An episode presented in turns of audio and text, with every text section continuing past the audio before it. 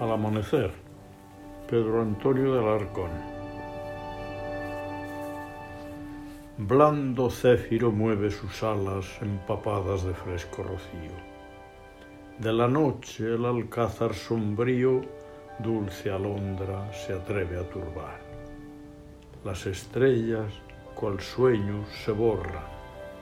Solo brilla magnífica una, es el astro del alba la luna ya desciende durmiéndose al mar.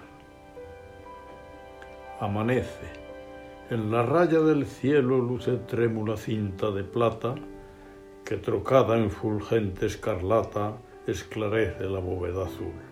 Y montañas y selvas y ríos y del campo la mágica alfombra, roto el negro capuz de la sombra, muestran nieblas de cándido tul